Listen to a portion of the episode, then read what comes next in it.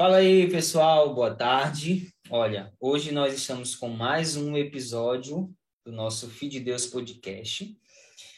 E hoje nós vamos falar de um assunto que tem acometido muitas pessoas. Pessoas estão sofrendo com isso e é de suma importância você saber, né? Tanto eu conhecer quanto você que está nos assistindo, nos ouvindo Hoje nós vamos falar um pouquinho sobre saúde mental no trabalho. Será que isso é importante? Quais são os impactos? Qual é a relevância disso? Eu preciso ter isso? E eu estou hoje com a Larissa Colli, ela é psicóloga e ela vai tentar explicar para a gente, então, a despeito desses processos, né, que acontecem na mente, como que isso pode influenciar na minha produtividade, como que isso pode influenciar dentro do meu ambiente de trabalho. E eu passo agora a palavra para ela, para ela se apresentar, comentar um pouquinho das suas expertises, falar um pouquinho das suas formações, bem como uh, o seu trabalho que ela já vem desenvolvendo aí nesses anos. Seja bem-vinda, Larissa. Obrigada, Rômulo. Boa tarde para você, boa tarde todo mundo. Primeiramente, obrigado por esse espaço, por a gente estar tá tendo essa conversa realmente saúde mental, principalmente agora com foco na saúde mental no trabalho, é um tema que tem sido cada vez mais discutido, levantado. É um tema de grande emergência. Todo mundo está passando por várias situações, principalmente agora, depois da Covid, que tem piorado e intensificado ainda mais esse assunto. É de extrema importância que a gente tenha esses momentos para poder conversar, debater e instigar também as pessoas a procurarem saber mais sobre isso. Eu sou psicóloga, formei na PUC de Goiânia, atualmente eu moro aqui em Goiás. Formei em 2018 e durante minha faculdade, um pouco tempo depois, eu fiz diversas, trabalhei em várias pesquisas, participei é, pesquisas acerca do tema de saúde mental no trabalho. O foco era mais desenvolvido em cima de trabalhadores da área da saúde, mas não são só esses trabalhadores que precisam de atenção de saúde mental. Todos nós precisamos, em qualquer área, em qualquer serviço, em qualquer empresa, não só dentro do trabalho, em todos os âmbitos da nossa vida.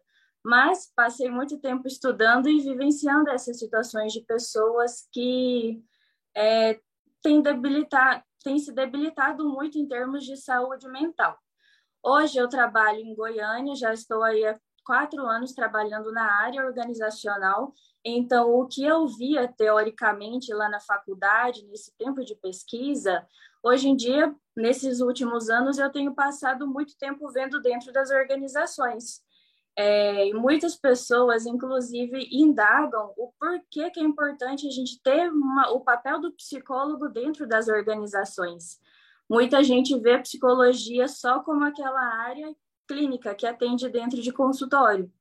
Mas quando a gente se depara com essas situações, com assuntos como esse, a gente vê que é importantíssimo o papel do psicólogo dentro das empresas, das organizações, promovendo saúde mental. Claro que existem várias ramificações aí dentro das organizações, os subsistemas que a psicologia trabalha, mas quando a gente está falando sobre saúde mental é de extrema importância e fundamental que a gente tenha psicólogo dentro da empresa também. Muito bom, Larissa.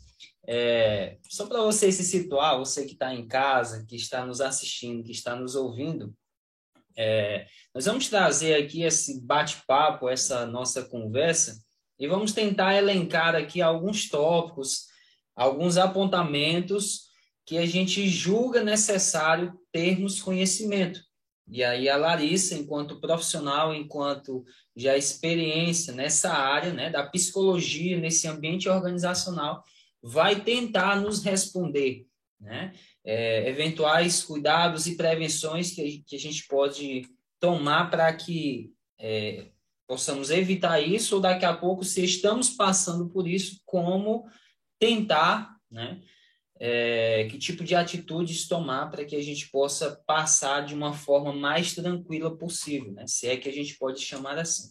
E o primeiro questionamento que eu faço é o seguinte, Larissa: o que, que se define por saúde mental, em termos gerais? e por que que faz necessário correlacionar isso dentro das organizações, sobretudo dentro do ambiente de trabalho? Rômulo, é o seguinte, para a gente começar a entrar nesse assunto, eu trouxe aqui para a gente a fala definição da OMS, da Organização Mundial de Saúde, em relação à saúde mental. A OMS fala que a saúde mental é caracterizada por um estado de bem-estar, no qual uma pessoa é capaz de apreciar a vida, trabalhar e contribuir para o meio em que vive, ao mesmo tempo em que administra suas próprias emoções. Então, saúde mental, um ponto muito importante aqui para a gente começar é que ela não é característica, não define só a ausência de alguma doença, algum problema emocional ou mental. A saúde mental ela é um conjunto de, de mecanismos que todos nós temos, construímos no decorrer de nossas vidas para lidar com as situações, sejam elas positivas ou negativas. Principalmente com as negativas, que lidar com, com situações, com emoções positivas é tranquilo, é fácil, todo mundo gosta. Mas todo mundo sabe que nem, nem só de coisas positivas é feita a vida. Então, tem momentos de estresse, tem momentos de, de insatisfação, momentos angustiantes, que todo mundo passa na vida por um momento ou outro, mais cedo ou mais tarde. E a saúde mental, ela está aí para ajudar a gente a lidar com esses momentos, a saber administrar nossas emoções em momentos tensos, angustiantes, seja ele no trabalho, seja ele na vida pessoal, em relacionamentos, é, às vezes em questões assim de perda, perda de pessoas próximas, situações que são bem complicadas, a saúde mental está aí junto com esses mecanismos para a gente conseguir lidar e fazer o melhor possível dessas situações. Vamos conseguir sempre? Não. Não, o, o, o estado de não ter saúde mental, de não estar com a saúde mental ok, ela não é contínua todos nós vamos passar por isso também. Tem momentos que a gente vai sentir que a nossa saúde mental não está adequada. É, um mecanismo que a gente tem para isso é também saber o momento, saber a hora certa de procurar ajuda, de pedir ajuda em termos de desenvolver esses problemas que estamos passando. Então, assim, é normal em alguns momentos a gente não ter, não sentir essa saúde, todo esse equilíbrio emocional, mas é necessário que saibamos construir defesas para poder passar por esses momentos. E em relações ao trabalho, à saúde mental do trabalho, é, a maior parte da nossa vida a gente passa trabalhando. São domingos, são praticamente aí oito horas por dia. Nem todo mundo tem esse horário de trabalho. Tem gente que trabalha tem horários menores, maiores, mas é um, uma atividade que o ser humano está inerente a ela o tempo todo. Hoje em dia aí nós temos vários programas de jovem aprendiz, de menor aprendiz, pessoal que trabalha que começa a trabalhar bem novinho, nos seus 14 anos. E daí em diante a gente trabalha por muitos e muitos anos. E é um período grande do nosso dia que nós passamos trabalhando. Então, várias situações, vários problemas vão aparecer nesse meio, meio laboral, no meio ambiente do trabalho. Então, a saúde mental, esse equilíbrio emocional, é, essas, esses recursos que nós temos que, que ter para saber passar pelas situações, muitos deles são vivenciados dentro do nosso trabalho. Por isso que é tão importante a gente saber lidar com eles. Até porque sem trabalho a gente não vive, né? A gente precisa do nosso trabalho, do rendimento que ele gera, para a gente poder viver nossas vidas. Perfeito, Larissa. Agora sim, ó, eu fico imaginando, é, tu, tu falaste que o trabalho a gente precisa, até mesmo por uma questão de ocupação da nossa mente, e que isso, às vezes, nos ajuda até estabelecermos uma rotina, né? Eu Sim. até escuto às vezes quando a gente, ah, eu, o, colaborador ele vai tirar férias, mas às vezes quando ele passa 10 dias em casa, ele já fica no ócio, no tédio, porque ele já tinha uma rotina lá atrás de trabalhar todos os dias e, e ele fica pedindo férias. Na hora que ele pede férias, ele já não consegue voltar para essa rotina. Agora tem um, um detalhe interessante nessa questão do trabalho. E eu estava lendo esses dias sobre isso, é, porque tudo demais pode ser prejudicial, né? Inclusive a questão do trabalho. E a segunda pergunta que eu já quero lançar para ti é o seguinte: é, como, como o pessoal de casa sabe que a gente trabalha com contabilidade, nós somos contador, é, então, assim, às vezes a gente acompanha até essas, essas mudanças né, que vem acontecendo no mundo trabalhista, no mundo RH, né, de recursos humanos. Uhum. E a OMS, ela considerou né, uma doença acarretada pelo trabalho excessivo, né, que eles chamam de síndrome do burnout. Esse nome é um nome muito estiloso, mas quando você começa a pesquisar sobre o que realmente isso significa, né? Sobre esse trabalho excessivo.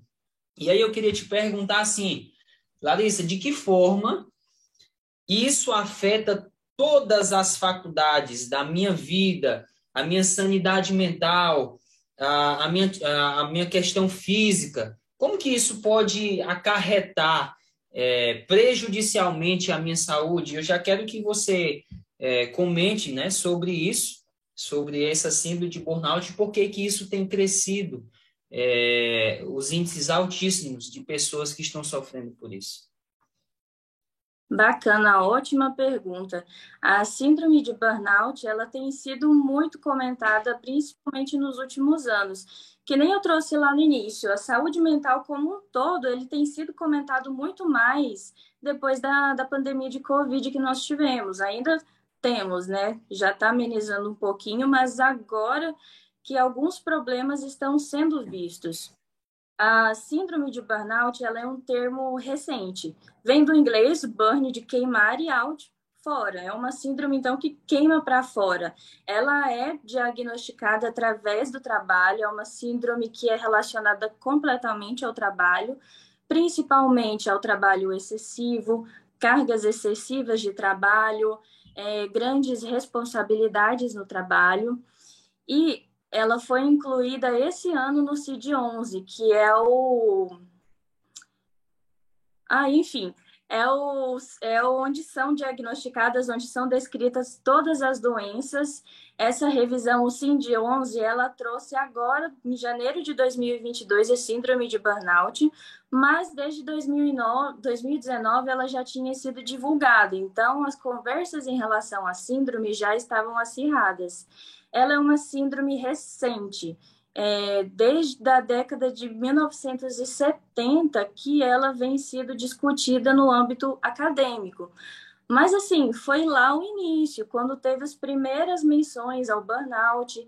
Então, até que todo mundo fosse, foram levantadas várias pesquisas, vários é, estudiosos investigaram o tema para realmente encontrar uh, todos os requisitos uh, científicos necessários para comprovar que a síndrome de burnout existe, que é um problema e que precisa ser discutido, tratado, mencionado e cada vez mais investigado. É importante saber que a síndrome de burnout ela não é uma doença, ela é um quadro clínico. Um quadro clínico, o que, que ele é? Ele é um conjunto de sintomas, de dimensões, de, de, de, de problemas que a pessoa vem vivenciando, que se englobam para formar essa síndrome. Então, ela não é como outras doenças que a gente vê por aí, que são diagnosticadas de forma um pouquinho diferente, como exemplo da depressão, transtorno de ansiedade, é, transtorno do pânico. Mas, igualmente, como todas essas outras doenças é, e quadros e problemas psicológicos, ela afeta demais todos os âmbitos da pessoa, todas as faculdades da vida, como você que apesar que a gente tem essa diferenciação do que, é o horário de trabalho, o que, que é o horário de social, o que, que é o horário, o horário de lazer, é, todos esses momentos, todas essas partes da vida, elas são interligadas, conectadas. O que a gente vivencia no trabalho, a gente leva para fora. Às vezes a gente passa um dia angustiante no trabalho, teve uma reunião que foi muito complicada, que não foi positiva, mexeu com, com as emoções, deixou a pessoa mais angustiada, ela acaba levando isso para fora, passa momentos complicados também, essa hora de conversar com alguém também, principalmente. Mas, assim, dificilmente o que a gente passa em um momento da vida a gente não vai levar para os outros. Então, o que a gente sofre no trabalho, provavelmente a gente leva para fora. Por que, que eu digo provavelmente? Isso tudo é vivenciado de pessoa para pessoa. É, esses estressores que a gente passa no trabalho, o que é estressante para mim pode não ser estressante para você e vice-versa. Então, cada pessoa, cada indivíduo vai vivenciar isso de uma forma. Tem pessoas que conseguem, que têm mais recursos, que conseguem lidar com essas situações de forma mais fácil do que outras pessoas que têm mais recursos na saúde mental, na sanidade mental, para administrar esses problemas. Então, assim, sempre vai variar de pessoa para pessoa, tanto o que é negativo, como ela absorve e como ela leva isso para fora. Mas, invariavelmente, vão afetar diversos aspectos da vida. Nada que acontece dentro do trabalho vai ficar só ali na, dentro das paredes do lugar, do local de trabalho. Um pouquinho ou um, po, um pouco maior, depende da pessoa, sempre vai ser levado para fora. Muito bom, Larissa. É, e assim, frente a isso, é, você aí, filho de Deus e filha de Deus que está em casa, que está nos assistindo agora, que está nos ouvindo, é, você tem que começar a fazer uma reflexão agora na tua vida para saber sobre a tua rotina de trabalho, né? Sobre a carga horária que talvez tenha sido muito excessiva. Será que você tem trabalhado só as oito horas líquidas de segunda a sexta, ou você está levando serviço para casa, você não está mais conseguindo dormir a, quantidade de horas que você dormia? Será que isso está afetando a tua alimentação? Será que você está tendo tempo até para você mesmo, no sentido de ter um, um momento ali de atividade física, para desacelerar de alguma coisa, para inibir essa questão do estresse? E aí, Larissa, frente a isso, porque a gente está percebendo que não é uma síndrome qualquer, é algo sério. A OMS ela está alertando desde janeiro de 2022, olha, empresas, tomem cuidado, porque a síndrome do burnout ela pode ser passível até de uma doença acarretada do trabalho. Quer dizer, as pessoas elas podem ser afastadas, ser encostadas pelo INSS até mesmo com essa síndrome do burnout se ela comprovar que de fato ela está passando por isso. E aí a pergunta que eu te lanço agora é o seguinte: como é que é feito então esse diagnóstico? Essa síndrome? O que, que a gente pode fazer para, caso surja aí é, alguma suspeita de é, nós estarmos enfrentando tal situação, ou talvez a pessoa que trabalha do meu lado está demonstrando esse sintoma, como é que eu sei que eu estou passando pela síndrome de burnout? Rômulo, não é uma, uma, um quadro, uma síndrome de fácil diagnosticação. Por quê? Ela envolve diversas dimensões, diversos sintomas que são muito parecidos com outras doenças. Tem aquela questão óbvio, é a primeira que a gente precisa investigar. Ela é relacionada diretamente ao trabalho. O que, que diferencia principalmente burnout de depressão? Depressão, os sintomas, eles são derivados, eles acontecem é, por qualquer momento, por qualquer situação que você está passando na vida. A burnout não, ela só é relacionada ao trabalho. Essa questão da carga excessiva, do desgaste, mas o diagnóstico ele se dá por, por meio de uma análise clínica, psicólogo em conjunto com psiquiatra, fazendo às vezes várias sessões de consulta para conseguir diagnosticar.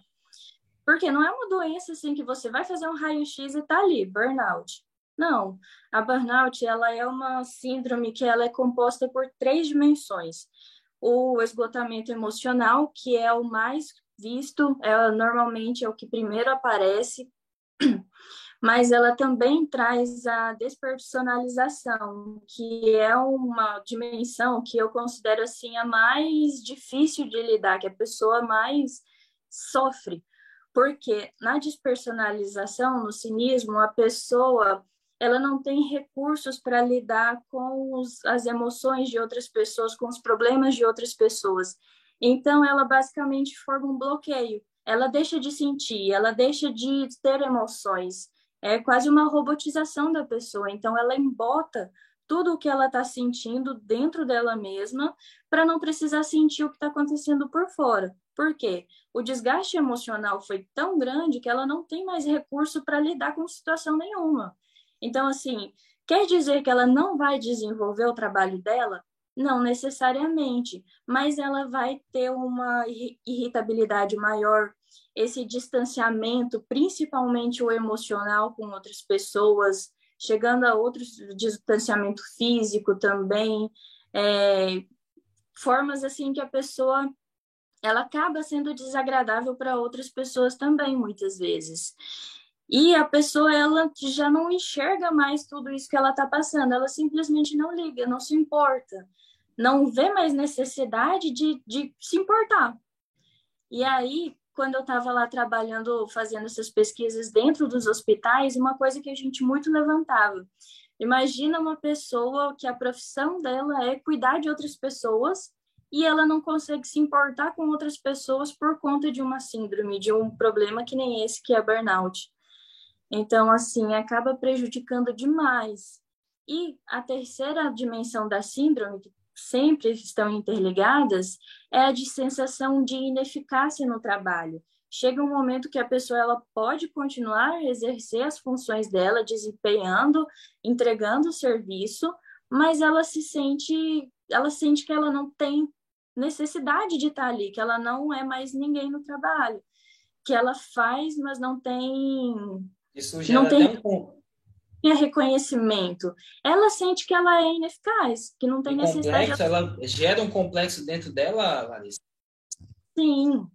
Então, assim, isso é totalmente refletido no trabalho. Você vê aí que a gente está falando o tempo todo, é totalmente relacionado ao trabalho, tanto é, o início dessa síndrome, as, as motivações dela, como também o resultado, acaba afetando demais no trabalho. E isso leva para fora também na vida da vida pessoal, ela começa a se sentir mais prejudicada porque a satisfação no trabalho ela está completamente ligada, conectada à nossa satisfação pessoal, à nossa satisfação como pessoa, como indivíduo. Hoje em dia, uma pessoa que ela não tem uma, que ela não consegue manter um serviço, que ela não se sente bem desenvolvida nesse âmbito, ela não é vista bem pela sociedade, inclusive, e ela, como pessoa, também acaba se sentindo mais desmotivada em todas as relações que ela tem. Então, assim, a questão do diagnóstico da, da burnout, ela é complicada por conta disso. Não são três perguntas que vão fazer com que seja feito o diagnóstico. Às vezes é um processo demorado, de novo, depende de pessoa para pessoa. Quando uma pessoa que está se sentindo mal procura ajuda, procura um psicólogo, é, tem pessoas que são difíceis de se abrir, de realmente contar para o psicólogo o que está acontecendo, o que, que realmente está afetando, incomodando. Então, esse processo diagnóstico vai variar também do, do paciente, da pessoa que está passando por essas situações. É, muita gente aí, todo mundo em algum momento eu acredito que vive isso, de se sentir esgotado com o trabalho, de nossa acordar segunda, terça, quarta, sexta-feira e não querer ir trabalhar por conta de problemas que estão acontecendo ou simplesmente estar tá realmente mas assim desgaste emocional, às vezes uma carga de trabalho excessiva, às vezes a gente tem alguma demanda para cumprir que seja bastante cumprida, que demande bastante de nós, ela desgasta. Ok, é normal. Isso não quer dizer que a gente esteja com a síndrome. É um ponto para a gente começar a prestar atenção. Mas diagnosticar a síndrome vai levar toda a composição dessas três dimensões, de realmente verificar todos esses sintomas, não atrelar eles a a possíveis motivações externas tem que ser relacionado com o trabalho para ser diagnosticado com síndrome de burnout. É, e aquela questão, a gente começa a sentir isso, sentir fadiga, sentir essa irritabilidade, Uh, vários sintomas psicossomáticos podem surgir também. O que, que são esses sintomas psicossomáticos? Às vezes nós não temos recursos, de novo, lá na saúde mental, nós não temos recursos para lidar com esses problemas que a gente vem sentindo, vai embotando eles, vai deixando quieto aí e o nosso corpo responde. Então, vem lá o que você tinha falado, que às vezes o trabalho começa a prejudicar outros pontos da nossa vida, prejudica a alimentação, prejudica o sono, a qualidade do sono, que a gente sabe que tem que dormir bem, a gente sabe que tem que comer bem. Eu já vi pessoas desenvolvendo transtornos alimentares, transtornos de sono, de ter pesadelo a noite inteira, de não conseguir dormir por conta de, de, de problemas que vivencia no trabalho. Quer dizer que esteja com a síndrome? Não, mas conforme mais sintomas for sentindo, mais desses aspectos você for notando em si, fica mais preocupante. E assim, a negligência é o pior dos sintomas, porque o brasileiro ainda não tem costume de procurar ajuda mental. Isso é uma coisa que a gente tem que desenvolver muito. Você que tem contato aí com várias pessoas, é muito bacana isso de você falar, procure ajuda. Tá sentindo que não tá legal, que tem alguma coisa diferente, tá afetando a vida? Procura ajuda. Todo mundo vai precisar disso em algum momento da vida algumas pessoas mais, algumas pessoas menos. Mas são pontos que a gente precisa sempre estar de olho. Se vê que algum colega, alguém é, do serviço está passando por problemas, tem pessoas também que elas têm mais dificuldade de conseguir identificar dentro delas quando elas começam a responder diferente. Tem gente que começa a ficar mais agressivo e não percebe, começa a emitir alguns sintomas, alguns comportamentos perto dos colegas que não presta atenção, não vê que está mudando, mas as pessoas de fora veem. E assim, nesse momento tem que uh, quem está vendo essa situação tem que tomar muito cuidado, porque não é todo mundo que vai, vai aceitar ou escutar uma crítica de boa, principalmente quem não está se sentindo bem já da saúde mental que é o que a gente vem falando desses recursos para lidar com essas situações. Às vezes, a pessoa que está sentindo isso, ela está fragilizada, ela está num momento ruim da vida. Então, vem alguém de fora e fala para ela, cara, você está diferente, você está estranha, não estou achando legal isso que você está fazendo. Isso pode acabar é, fazendo o contrário do que era a intenção. Em vez de você ir lá e ajudar a pessoa, você acha que está ajudando a pessoa, que está fazendo uma coisa bacana, acaba piorando mais ainda para ela. Então, assim, se a gente percebe que algum colega está passando por alguma coisa assim, está mudando, tem alguma coisa errada acontecendo, procurar, sim, a gente tem que procurar fazer alguma coisa, mas ter muito cuidado em como fazer isso, em como conversar com a pessoa, quem é a pessoa certa para conversar. Todo mundo tem alguém que tem mais intimidade, que tem mais proximidade, que consegue estar melhor. Então, a pessoa que vai ser mais assertiva no momento de conversar. E sempre também, é, como a gente fala muito de, de, de saúde mental no trabalho, essas doenças que são relacionadas, quadros que são relacionados ao trabalho, as empresas têm que estar de olho nisso. Cada dia mais isso é provado cientificamente, é provado, provado nas situações que a gente vê no dia a dia, tantas notícias que nós vemos aí de pessoas, é, de situações que vêm acontecendo em relação ao trabalho, adoecimento do trabalho, é, então, assim, as empresas, elas têm que estar de olho nisso, elas têm que oferecer recursos também para os colaboradores, é, tanto nesse quesito de saúde mental, como em como procurar isso. Uma coisa também muito bacana nesse, nessa conversa toda é a resiliência. Às vezes, a empresa, só de fazer palestras, de mostrar sobre isso, resiliência, esse conjunto de recursos para fazer com que as pessoas lidem melhor com as situações, já ajuda muito. É um diferencial que as empresas têm buscando cada vez mais hoje em dia. Muito bom, Larissa, muito bom.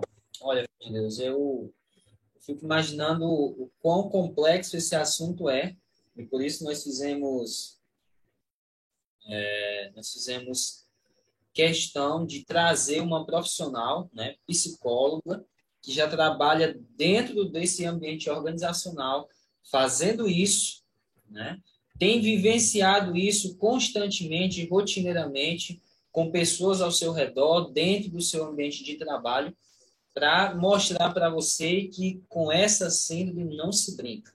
Porque agora, a, a parte que nós vamos entrar agora é uma outra parte mais delicada ainda do que essa, que é a questão, Larissa, que você mesmo comentou no início da nossa conversa, que a saúde mental, né, ou a questão do burnout também, ela pode acarretar outros tipos de patologias, como ansiedade, como medo, como a depressão.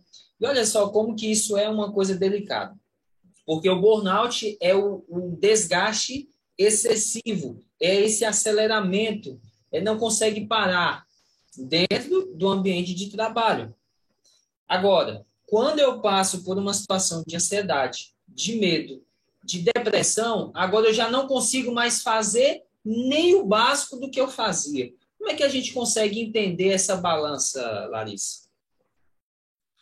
Seguinte, Rômulo, primeira coisa, para a gente entender um pouquinho melhor essa diferenciação da burnout com os outros, é, com outras sintomatologias, outras doenças, e principalmente por que eles parecem tanto. No CID, é, que nem a gente tinha falado agora, entra o síndrome de burnout, mas esses outros transtornos, depressão, ansiedade, eles já existem lá há muito tempo. E o CID, todas essas psicopatologias que são descritas neles, eles têm uma série de critérios a serem seguidos para ser diagnosticados. Por isso que não é só ir lá fazer, olhar a pessoa, fazer três perguntas e já bater o diagnóstico. O diagnóstico é, todo transtorno psicológico, transtorno mental, ele tem uma sintomatologia característica. Eu estava falando aí mais cedo da síndrome de burnout, que tem aquelas três dimensões. Ah, o esgotamento emocional, a despersonalização e a ineficácia, a sensação de ineficácia no trabalho. Cada uma dessas dimensões tem a sintomatologia, tem os sintomas que representam essas dimensões. Para ser diagnosticado a síndrome de burnout, ela precisa, primeiramente, não ter correlação inicial. É, o surgimento dela não pode estar relacionado a outros aspectos da vida sem ser o do trabalho, o laboral, já começa por aí. É, e ele precisa apresentar todos esses sintomas de todas as três dimensões.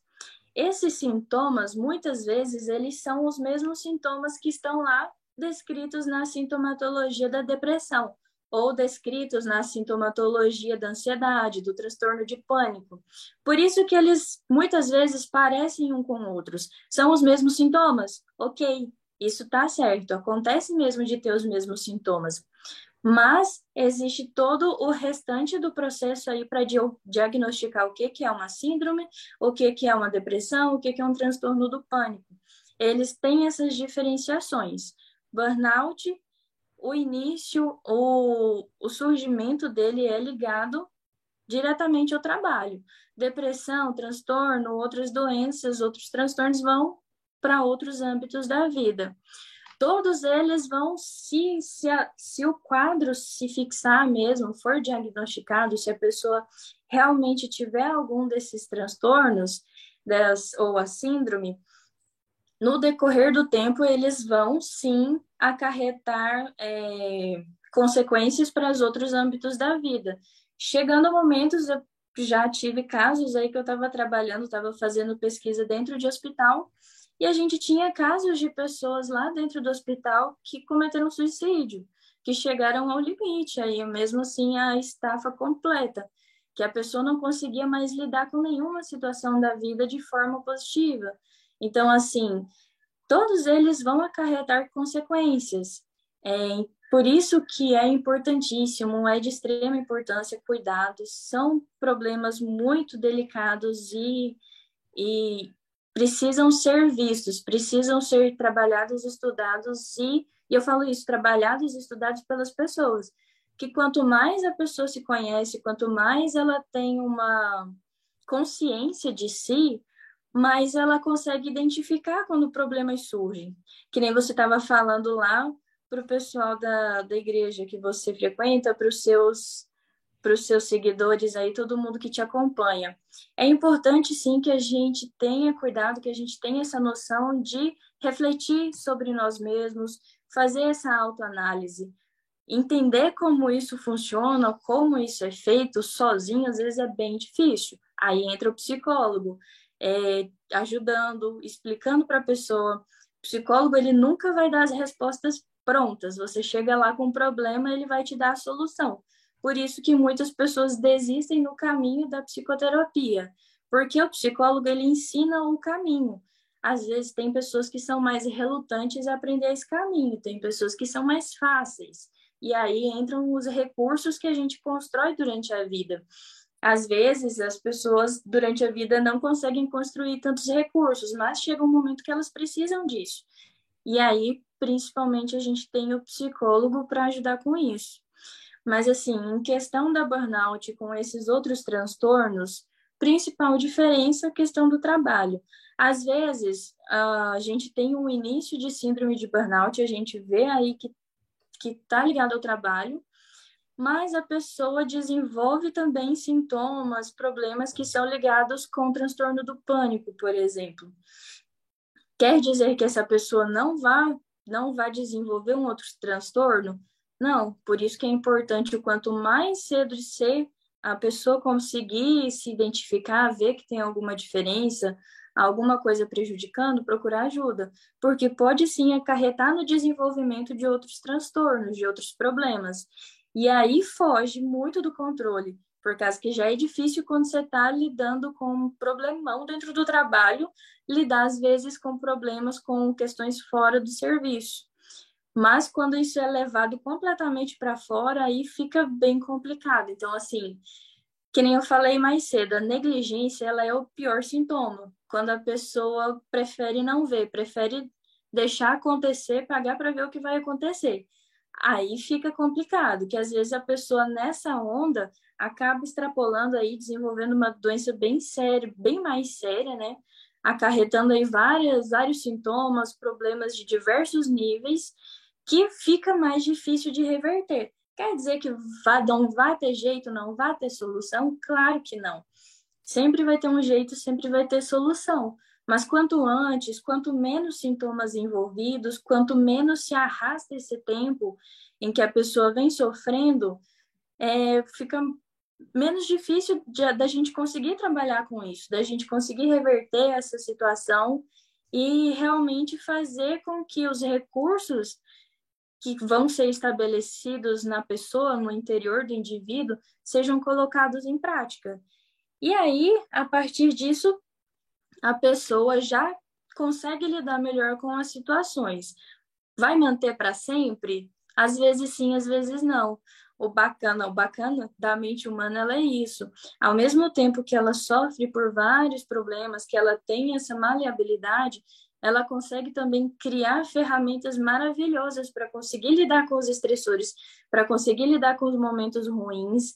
Às vezes não é o que a gente espera, não é o que a gente imaginava que seria, são situações novas que vão aparecendo na vida, mas assim, se adaptar a essas situações e conseguir lidar com elas da melhor forma possível. Isso aí todo mundo tem capacidade de fazer, às vezes é bem difícil, às vezes o momento é bem complicado, parece que não tem solução, parece que não tem para onde ir, parece que vai parar ali pronto. Mas assim, é importantíssimo ter gente próxima, ter gente ajudando, procurar ajuda. Procurar ajuda sempre vai ser o início de todo esse processo. Por causa que quando isso acontece, a gente precisa mesmo ter alguém para acompanhar isso e é, desenvolver tudo o que for necessário para a gente conseguir ter o melhor de nós, para a gente poder desfrutar do melhor de nós, âmbito profissional, âmbito social, nos relacionamentos, não descontar em outras pessoas o que é problema nosso, problema sempre vai ter, mas lidar com isso das melhores maneiras possíveis e poder passar isso para outras pessoas, para o nosso ambiente externo. Muito bom, Larissa.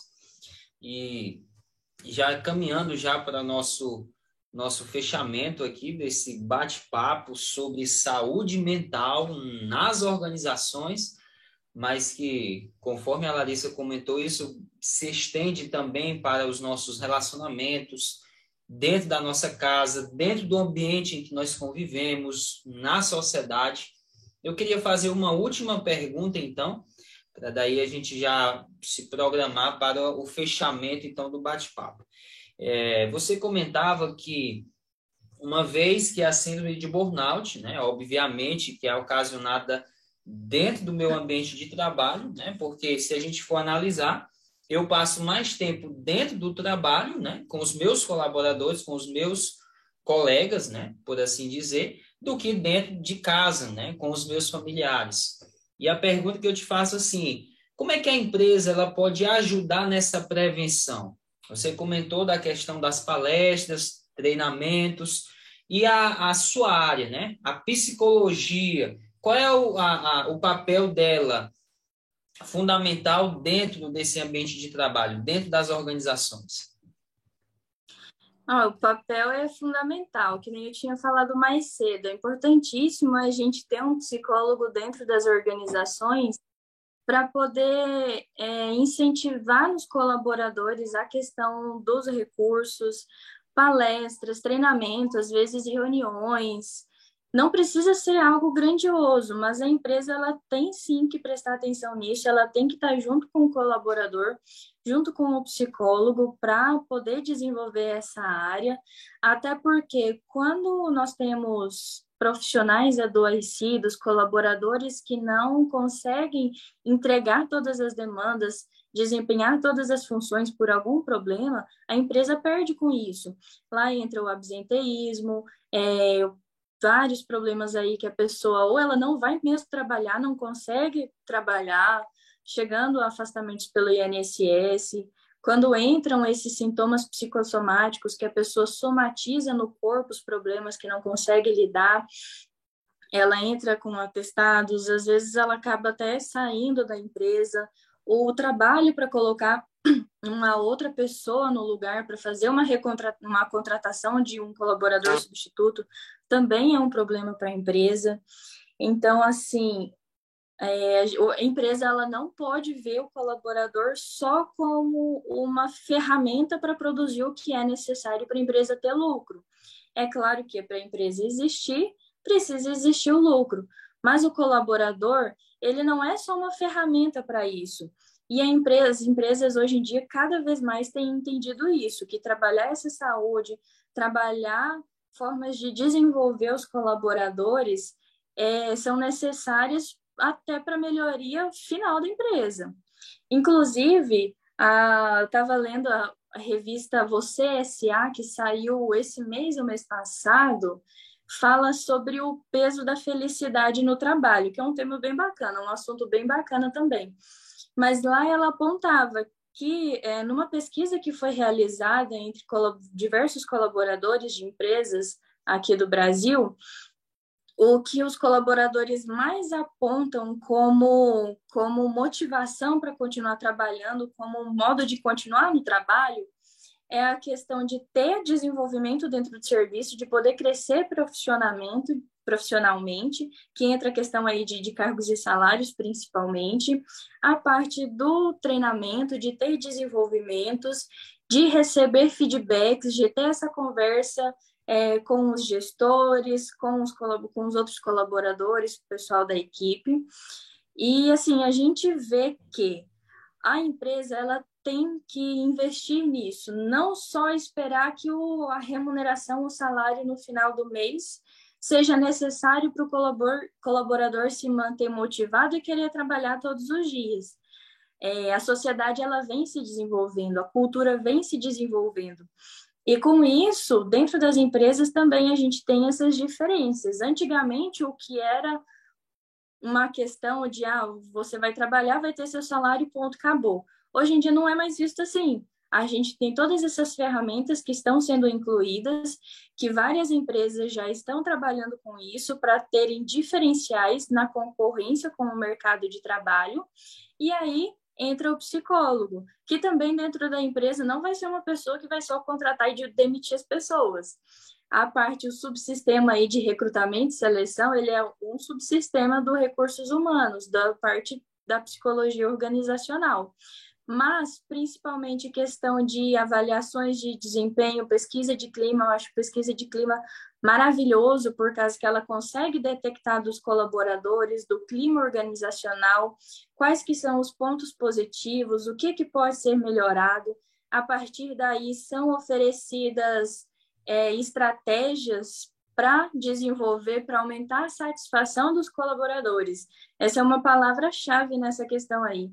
Quanto mais os colaboradores estão satisfeitos com a empresa, com o local de trabalho, com o que eles estão desempenhando, mais eles produzem, mais assertivamente esse trabalho vai ser desenvolvido. Isso é ganho para a empresa. Lá no final, no fim, lucro, no fim, é, trabalho, o, o segmento que a empresa segue sendo executado, é bom para a empresa e é bom para o colaborador. Então, a gente tem que ver isso. É, muitas, eu já fiz muitas entrevistas de emprego, já trabalhei muito com essa questão de recrutamento e seleção. E eu gostava de falar para o pessoal que eu estava entrevistando que essa questão da contratação, da contratação, ela é que nem um casamento. Ela tem que dar certo para os dois lados.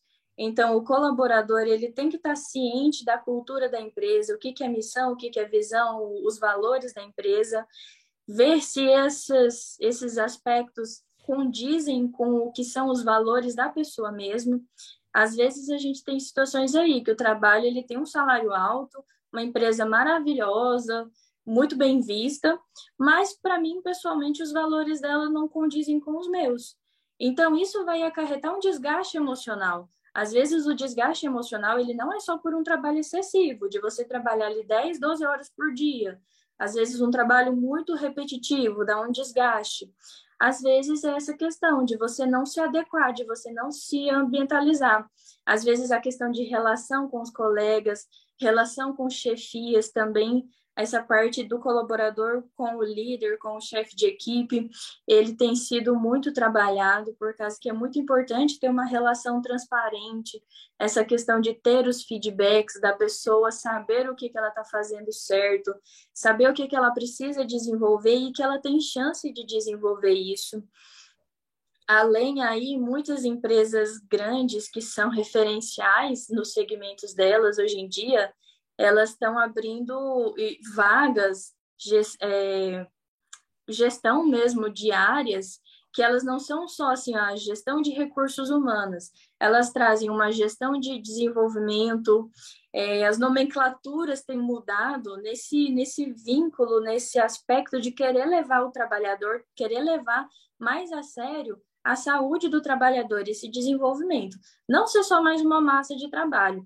E também, que nem eu estava falando sobre o, o, a revista Você S.A., que traz essa, o tema, o peso da felicidade, dos colaboradores não serem obrigados a achar que eles têm que estarem felizes sempre para poderem trabalhar e cumprir com as suas demandas a gente sabe, né, que nem sempre a gente está feliz com o trabalho que a gente tem. Às vezes aparece alguma coisinha lá que, que não é legal, que a gente não gosta de fazer, que a gente faz porque tem que fazer mesmo, e é isso aí, é a vida.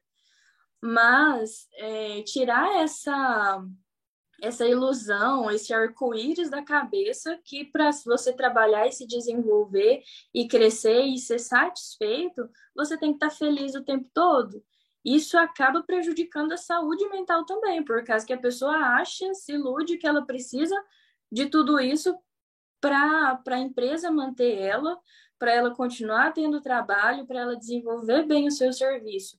E não, não é sempre assim o preto no branco ou toda essa parte bonitinha que é pintada e divulgada.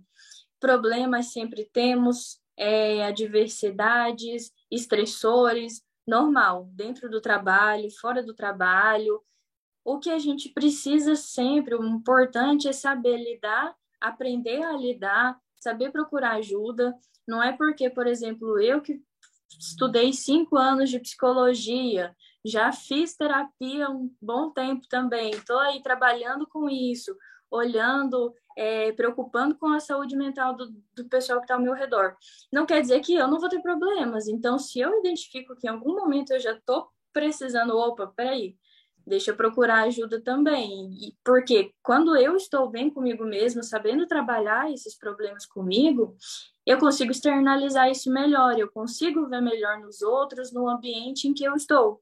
Então, assim, o psicólogo, junto com a empresa, eu, eu vejo o trabalho da psicologia diretamente ligado com estratégias de desenvolvimento da, da autogestão das empresas porque a psicologia, o RH, ele está junto com todos os departamentos, ele está junto com a empresa inteira, ele está de olho em todo mundo, é gente e gestão. Então, a gente, nós precisamos é, sempre estar renovando. Não é porque eu vou aplicar uma pesquisa de clima agora, vou desenvolver as estratégias aí para melhorar os pontos mais fracos, que eu não vou precisar ficar acompanhando. Tem momentos, tem situações emergenciais que aparecem, às vezes um colaborador precisa de ajuda, alguma coisa mais específica dele, às vezes é um departamento inteiro que está passando por algum problema e eu preciso focar ali para desenvolver algum projeto, alguma estratégia que melhore aquele departamento. Às vezes é uma ligação entre duas, três pessoas. Então, assim, a psicologia, nós, da área do recursos humanos, junto com todo o conhecimento que a gente tem na psicologia, dessa parte de transtornos, todas essa, tudo que já foi estudado, que já foi visto e é desenvolvido, a gente tem esse olhar diferenciado, mais afinado para ver essas situações e dar não é não é que a gente vai resolver os problemas todos a gente vai dar sugestões vai criar projetos estratégias para lidar com isso, para enfrentar esses problemas, ter essas resoluções. Mas sempre precisa estar junto, principalmente aí da, da diretoria, da alta cúpula das empresas, para desenvolver esses projetos, esses trabalhos. É, precisa ter aceitação dos colaboradores também, não é enfiar goela abaixo, a gente chega, vai lá, fala e é aquilo pronto e acabou. A gente precisa ter esse cuidado, essa delicadeza de saber mexer, onde mexer, como mexer da forma mais assertiva. E um ponto também, assim, a psicologia dentro do, do ambiente de trabalho, ela não faz um trabalho clínico. Eu não vou ter uma, uma sala que é minha lá no, num cantinho do RH para fazer atendimento. Claro que, assim, quando surge uma necessidade, a gente não deixa de conversar, de entender qual é o problema e direcionar para melhor resolução. Mas esse trabalho de psicoterapia é diferente, aí já é encaminhado para outro psicólogo para ter esse tratamento. Dentro da empresa, é esse olhar mais amplo para todos os colaboradores. Show, Larissa, show de bola. Olha, filho de Deus, é, eu sei que é chega a ser praticamente impossível, né, nesse nosso bate-papo aí, que deve ter dado uma hora, uma hora e alguns minutinhos, a gente externar tudo sobre é, saúde mental nas organizações. Né? Nós focamos principalmente na questão do síndrome do burnout. A Larissa foi bem feliz quando ela comentou a questão da felicidade, nem sempre está atrelada a uma promoção salarial. Né? Às vezes, o excesso de preocupação, isso pode acarretar uma outra patologia, que é o que nós vimos, é, é, a questão da ansiedade, o medo, a depressão. Então, assim, ó, é, o que a gente precisa fazer é tomar bastante cuidado, né? E fazer uma avaliação com a gente mesmo acerca da nossa rotina, uh, do que está acontecendo na nossa vida. É, isso eu estou falando para vocês porque eu estou fazendo isso. Né? Eu estou tomando cuidado em todas as faculdades da minha vida, seja no meu trabalho, seja dentro de casa, seja na igreja, seja na alimentação, seja no, no, no lazer. Então, assim, a gente precisa tomar bastante cuidado, porque às vezes nós estamos passando por isso. E às vezes nós não sabemos que estamos passando por isso. É por isso que eu trouxe a Larissa hoje, para ela, que é uma que é da área específica, obviamente, é, explicar e clarear um pouco a nossa mente nesse sentido, né? O que, que a gente tem que fazer, o que, que a gente pode melhorar, quais são os cuidados. E me chama a atenção o fato que ela falou ali de procurar ajuda, né? É, eu sei que é assim, é meio preconceituoso no primeiro momento você falar assim, não, eu vou no psicólogo, eu vou no psiquiatra. A galera já pensa assim, não, mas tu tá doido para tu ir nesses nesses profissionais, mas nem sempre está atrelado a isso, né? Entenda, às vezes a forma de você procurar ajuda é uma válvula de escape para você é, é, soltar, né? Falar tudo que você está passando, tudo que você está enfrentando. E sabe, às vezes a gente passa por situações como essa, filho de Deus, de não conseguir falar, de não conseguir até pedir um, uma ajuda, um socorro. E isso vai acabando com a nossa mente.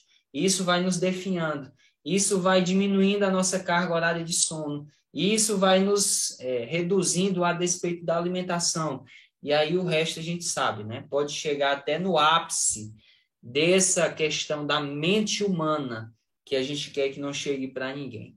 Então, Larissa, eu gostaria de te agradecer por esses momentos aqui é, que, que, passamos, né? Só para o pessoal de casa ter uma ideia, a galera que está nos ouvindo, nos assistindo, hoje é um domingo, 10 de abril, 5 horas da tarde, a gente está falando aqui de saúde mental nas organizações. Amanhã já é segunda-feira, já começa uma rotina de novo e, e a vida é um ciclo, né? A vida todo tempo é uma correria e às vezes até é um outro outro momento a gente vai falar um pouquinho dessa questão do tempo, como que isso pode nos ajudar também até evitar isso daí, né? E eu agradeço então, Larissa, pela sua disponibilidade, né? E eu queria só que você falasse é, das suas redes sociais, onde é que o pessoal pode te encontrar, porque as dúvidas, se vocês tiverem, filho você não vai mandar para mim, não, você vai encaminhar para a Larissa, tá? A Larissa que é a psicóloga, eu sou só o filho de Deus, eu apenas convidei ela para participar com a gente. Isso aí. Rômulo, agradeço também esse tempo aí, ter essa disponibilidade de poder conversar contigo. Me falando esse tempo todo e você já colocou aqui no final de um jeito bem bacana esse nosso papo, ele é para um por alto mesmo. A gente poderia passar horas e horas aqui falando, mas é importante que a gente traga o assunto, mesmo que seja assim de uma forma mais generalista, porque as pessoas elas vão começar a quererem estudar, entender um pouco mais sobre o assunto, é, às vezes prestar mais atenção em si mesmas, nisso que a gente veio falando de sintomas, o que está passando dentro, fora do trabalho. E assim, realmente, sempre que tiverem dúvidas, deixe disponibilizado aí. O Romulo coloca no, quando for lançar o vídeo o meu Instagram, arroba Larissa Cole. LinkedIn também pode procurar lá Larissa Cole. O nome é diferente, então é fácil de achar. E também deixa aí com o Rômulo. Se não conseguirem achar, procurem ele, ele direciona para mim. Pronto. Obrigado, Larissa. Ei, Filho de Deus, não se esqueça. Esse foi o nosso Filho de Deus podcast, falando sobre saúde mental nas organizações. E aproveite para você que ainda não está nos seguindo também, né? Siga lá, arroba Larissa Cole e arroba Rômulo Macedo. A gente vai ter vários conteúdos legais, vários podcasts legais. Aproveite para se inscrever também lá no Spotify. Pode é, procurar lá Filho de Deus Podcast, que nós estaremos lá. Beleza? Tamo junto, viu? Sempre é o Filho de Deus. Um abraço.